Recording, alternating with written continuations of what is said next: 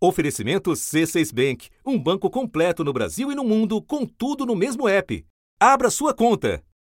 Números que gritam. Nunca tantos agrotóxicos foram liberados no intervalo de tempo tão curto no Brasil. Já são ao todo mais de 2 mil agrotóxicos licenciados para uso nas lavouras brasileiras. Em 2019, o primeiro recorde. Já foram mais de 380 novos registros, segundo o Ministério da Agricultura quebrado logo no ano seguinte. O registro de agrotóxicos cresceu pelo quinto ano seguido. Foram 493 novos pesticidas e componentes liberados em 2020, maior número da série histórica. O Ministério da Agricultura afirma que só nove são ingredientes ativos novos e que a maioria é de genéricos, que contém na fórmula substâncias que já existiam no mercado brasileiro. Mas, para especialistas, o fato de serem genéricos não diminui a preocupação. E de novo em 2021, quando o governo liberou mais de 560 variedades, o que inclui produtos inéditos e genéricos, além de defensivos biológicos usados na agricultura orgânica e produtos químicos, divididos entre novos princípios ativos e os já formulados. Estudo da pesquisadora Larissa Bombardi, da USP, feito com base em dados do Sistema Único de Saúde, revela que na última década, 56.870 pessoas foram intoxicadas por agrotóxicos de uso agrícola, sendo 542 bebês de até um ano. Nesse período, 1.832 pessoas morreram intoxicadas por agrotóxicos.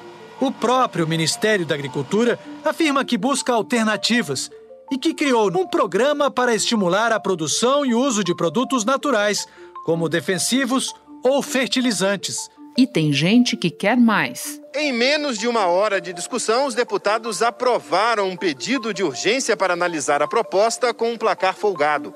327 a favor e 71 contra. A proposta prevê a transferência do poder de liberar a venda de agrotóxicos do Ministério do Meio Ambiente e da Anvisa para o Ministério da Agricultura. Os parlamentares da Frente de Defesa da Agropecuária argumentam que esse projeto de lei moderniza uma legislação que não acompanhou o avanço da agricultura no Brasil. Em nota, o Greenpeace disse que mais de 20 órgãos públicos, organizações não governamentais e até a ONU já se manifestaram contra esse pacote. Na sequência, mesmo enfrentando a resistência da oposição, o presidente da Câmara colocou o projeto em discussão para votação em plenário. Faltavam 10 minutos para as 8 da noite quando os deputados aprovaram o texto base, com 301 votos a favor, 150 contra e duas abstenções. Da redação do G1, eu sou Renata Loprete e o assunto hoje é o PL do veneno. Um episódio para entender como um projeto antigo, agora ressuscitado, facilita ainda mais a aprovação de agrotóxicos, apesar dos riscos conhecidos à saúde humana e ambiental. Neste episódio, eu converso com o agrônomo Luiz Cláudio Meirelles, pesquisador da Escola de Saúde Pública da Fiocruz e ex-gerente de toxicologia da Anvisa. Antes, vamos ouvir Rafael Valendorf, repórter do Valor Econômico. Quinta-feira, 10 de fevereiro.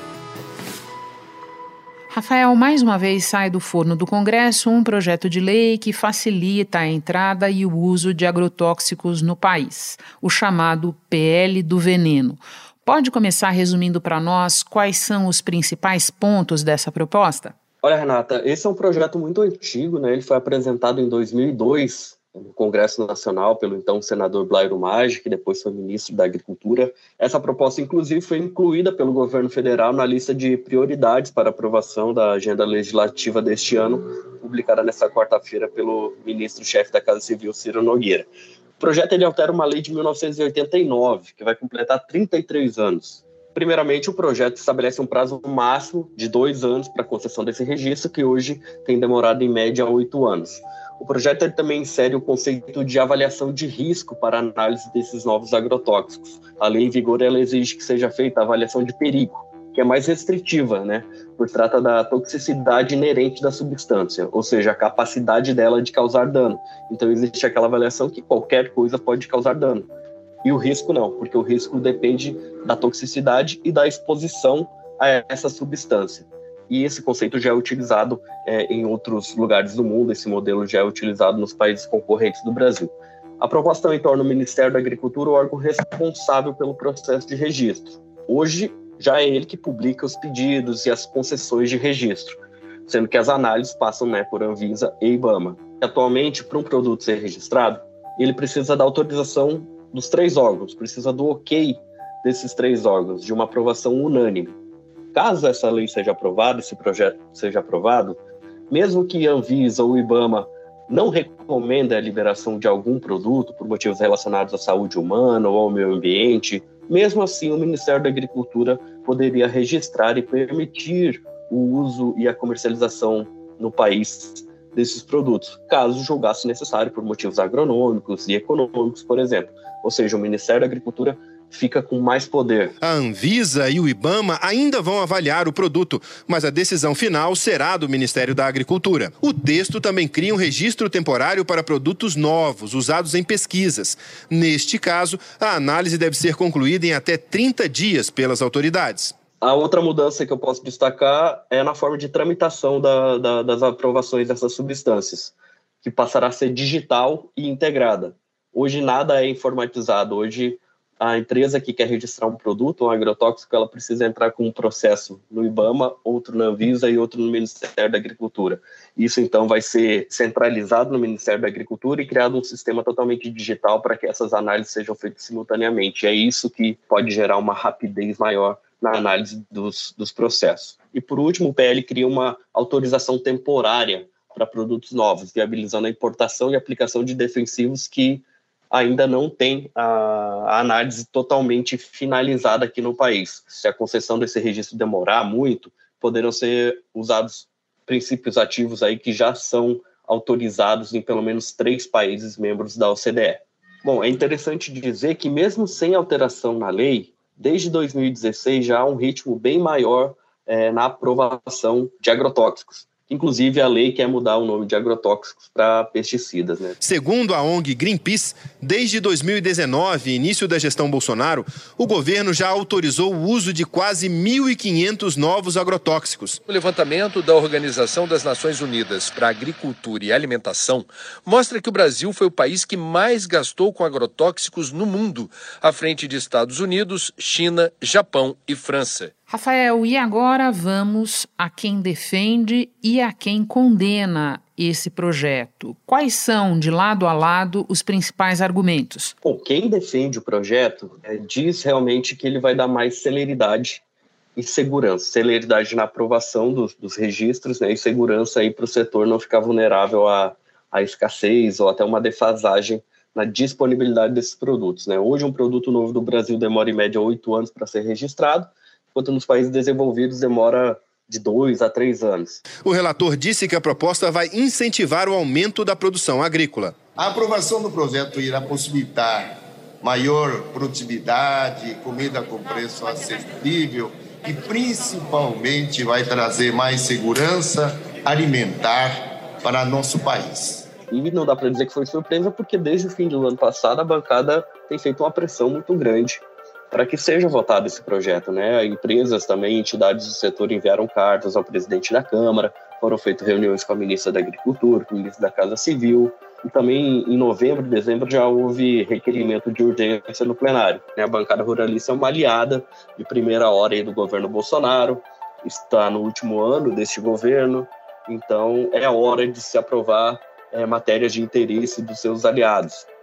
Quem é contra o projeto acha que gera uma flexibilização muito, muito grande nas regras e que isso pode permitir a, aprovação de muitos agrotóxicos, pode incentivar né, o uso de, de mais agrotóxicos na agricultura. Ambientalistas são contra o projeto, ao qual se referem como pacote do veneno. E dizem que vai tornar mais fácil a liberação de substâncias que já foram banidas em outras partes do mundo.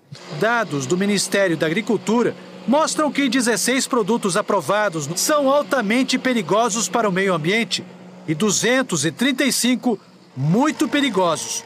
Pelo menos dois agrotóxicos aprovados agora estão proibidos na União Europeia desde 2009. É, acham, inclusive, que isso pode aumentar a pressão política é, em cima de algumas aprovações. e indicam também para como fica mudanças de governos, né? Não sabe quem vai estar no, no, comando do Ministério da Agricultura daqui um ano, daqui dois, três anos, e colocar isso em lei, engessar muito a lei, é, é visto como um perigo. Pelo menos com, com algumas pessoas também que eu conversei, inclusive de dentro do Ministério da Agricultura, é, acham que o projeto tem algumas deficiências, que a, é, ele é um projeto muito extenso, muito grande, é como se fosse um código, até alguns comparam ele a um código florestal que não deixa nem muita brecha para outra regulamentação, mas ele também ingessa todo esse processo. Rafael, muito obrigada pelas suas informações, bom trabalho para você aí. Obrigado, Renata, sempre um prazer, obrigado pelo convite. Espera só um pouquinho que eu já volto para conversar com o agrônomo Luiz Cláudio Meirelles. Com o C6 Bank, você está no topo da experiência que um banco pode te oferecer. Você tem tudo para sua vida financeira no mesmo app, no Brasil e no mundo todo. A primeira conta global do país e atendimento personalizado, além de uma plataforma de investimentos em real e dólar com produtos exclusivos oferecidos pelo C6 em parceria com o JP Morgan Asset Management. Quer aproveitar hoje o que os outros bancos só vão oferecer amanhã? Conheça o C6 Bank. Tá esperando o quê? C6 Bank. Luiz, o Brasil nunca deu registro a tantos agrotóxicos. Para começar, de que produtos nós estamos falando? Nós estamos falando de produtos químicos, né? Muitos, muitos deles são perigosos à saúde e ao meio ambiente. Isso a gente pode verificar no montante de produtos que foram aprovados nos últimos tempos. A gente vê que houve um aumento significativo, né? Da ordem de quatro vezes aproximadamente daquilo que era a média que geralmente era aprovada desde o ano de 2010 e são substâncias que comportam perigo à saúde tanto do ponto de vista agudo como crônico. Infelizmente, a gente está vendo muito mais do mesmo, quer dizer, não houve uma inovação como aquilo que vinha sendo colocado para mexer na lei ou promover qualquer mudança na legislação. A gente tem tido registro de produtos biológicos, né? Mas na realidade a grande maioria são de substâncias químicas que já estavam registradas no país, muitas, da, muitas das quais a gente tem extrema preocupação do ponto de vista de saúde pública.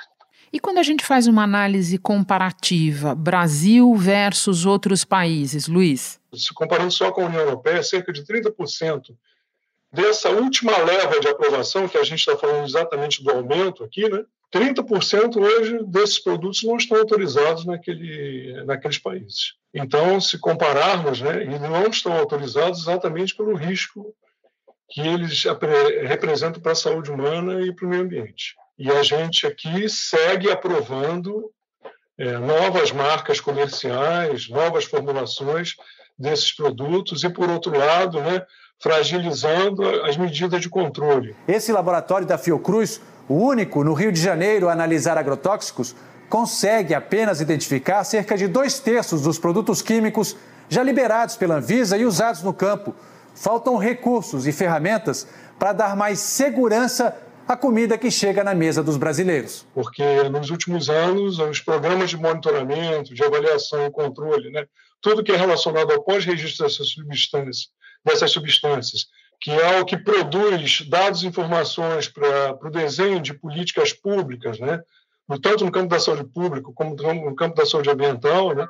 acabam sendo, é, acabam não, não tendo suporte pela produção de dados relacionados à utilização é, desses agrotóxicos, seus impactos ao trabalhador, ao consumidor e ao meio ambiente. Para além dessa aprovação acelerada, tem um outro problema apontado pelos estudiosos, que é a falta de uma política clara e eficiente de reavaliação periódica dos agrotóxicos. O projeto de lei mantém isso inalterado. Você pode explicar como a reavaliação é feita hoje e se ela está dentro do que seria minimamente necessário? A reavaliação é o único mecanismo que nós temos hoje no país para é, rever uma decisão que foi tomada há tempo atrás. Né? Porque, na medida que o conhecimento técnico e científico ele avança, você precisa, muitas vezes, alterar a, aquela, aquela decisão que foi dada no passado o agrotóxico tem um registro ad eterno. Durante a primeira década, até, até o ano de 2010, 2012, muitos produtos foram retirados do mercado brasileiro a partir da reavaliação com especialistas né, de instituições públicas, de universidades, que a Anvisa promovia. Então, ela promovia reuniões técnicas e, e, e promovia essa reavaliação. A última leva de produtos colocada em reavaliação foi de 2008 e que perdura até hoje, infelizmente. Já deveríamos ter colocado muito mais produtos em reavaliação, até porque o conhecimento científico avançou bastante. Por exemplo, o produto mais utilizado no país, que é o glifosato, ele hoje, né, a partir do ano 2015, pela Agência Internacional de Câncer, que é da Organização Mundial da Saúde, ele passou a ser considerado um provável carcinógeno para humanos.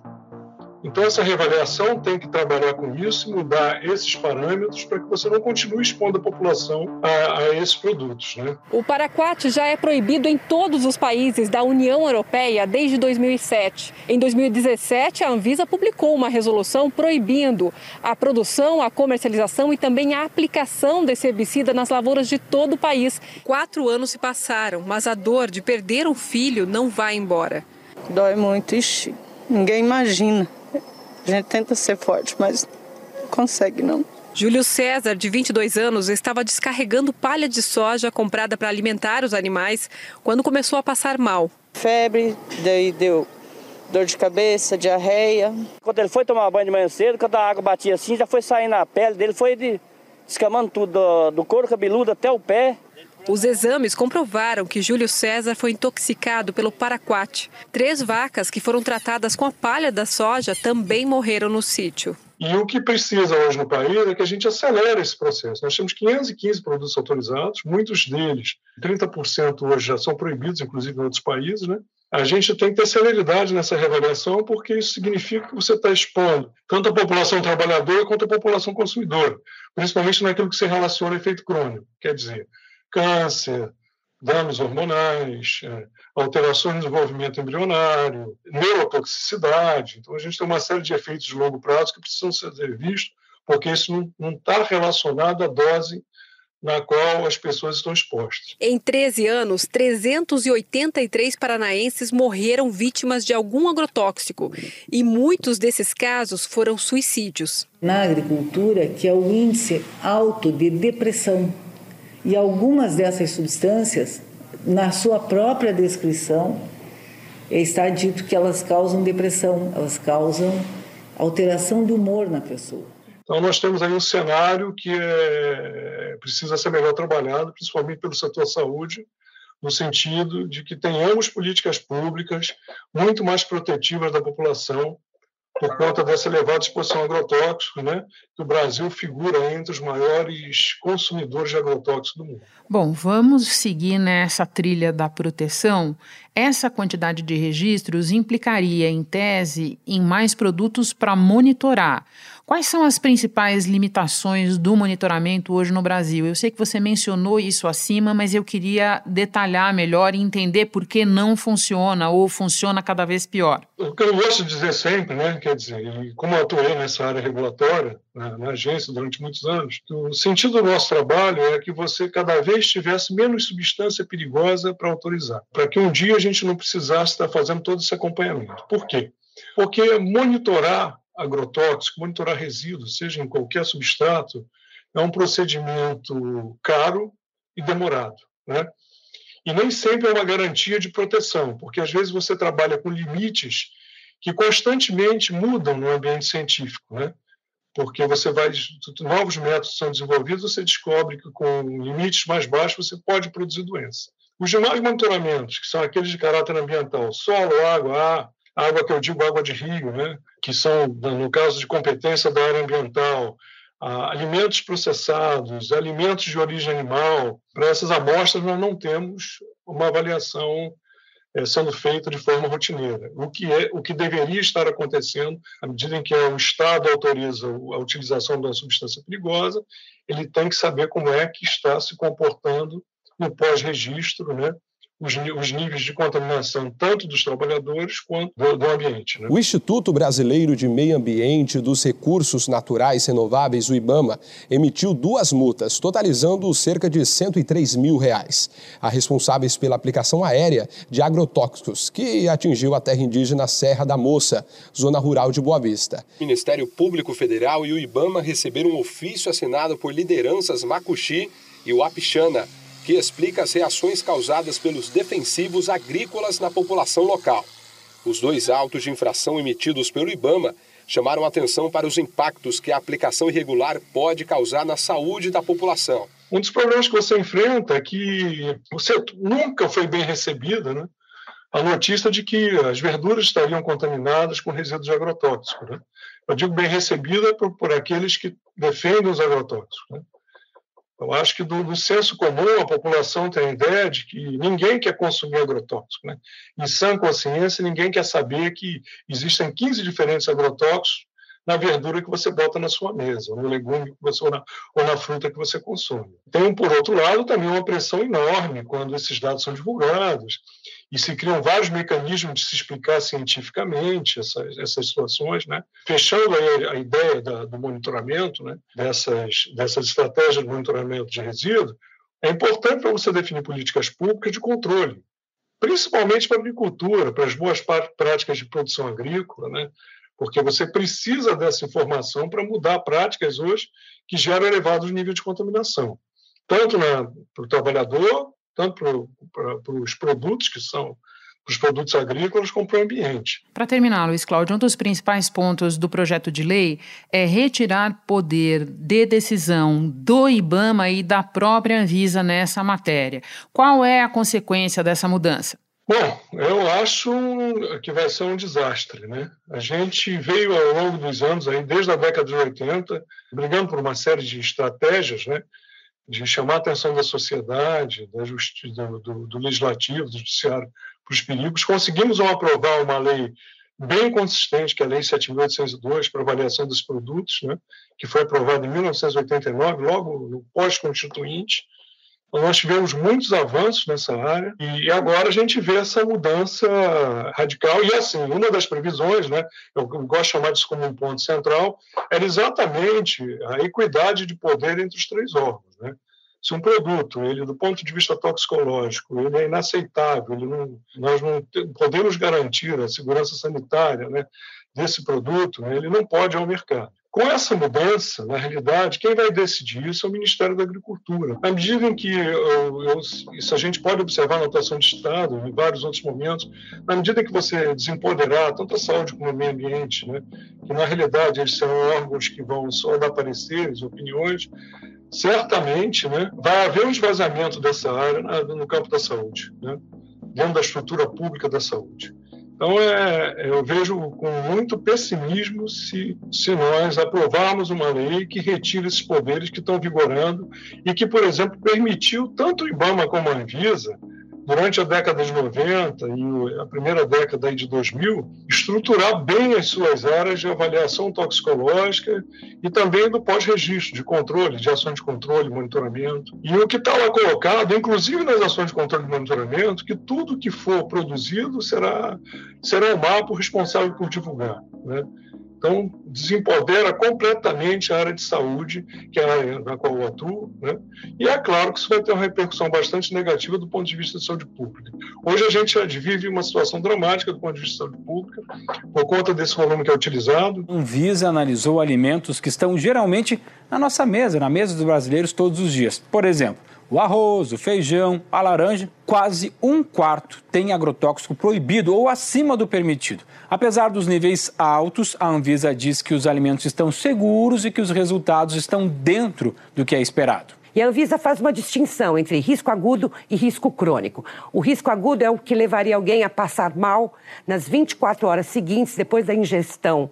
O risco crônico já significaria sintomas continuados no caso de um consumo frequente de certos produtos com excesso de agrotóxicos. Dando projeto também, está todo o debate sobre ah, os critérios de proibição, eles vão cair também, quando hoje no Brasil se o produto causa câncer, por exemplo, ele é impeditivo de registro, isso cai por uma metodologia que a gente sabe que é uma metodologia que tem diversos problemas, tanto que a União Europeia, no ano de 2011, mudou a metodologia dela né, e botou em lista de substituição todo produto que estudos experimentais mostravam que era carcinogênico, por exemplo, e o Brasil vai dar uma, uma andada, pra, vai andar para trás de forma bastante importante. Né? Inclusive, decisões pretéritas poderão ser é, reformadas aí, né, que a gente já vem proibindo a saúde, já vem tirando uma série de produtos E é, esse é um outro cenário bastante preocupante, da gente voltar a ter substâncias muito perigosas se forem retiradas do mercado,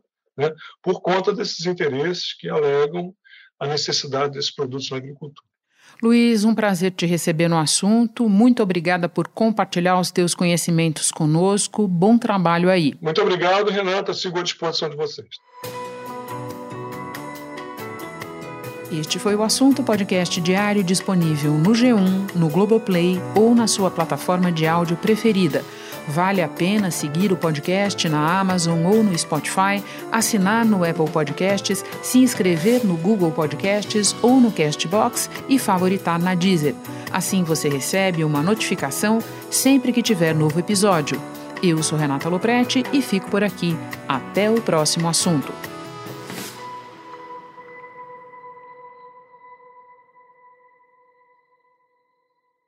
Você no topo da experiência financeira que um banco pode oferecer.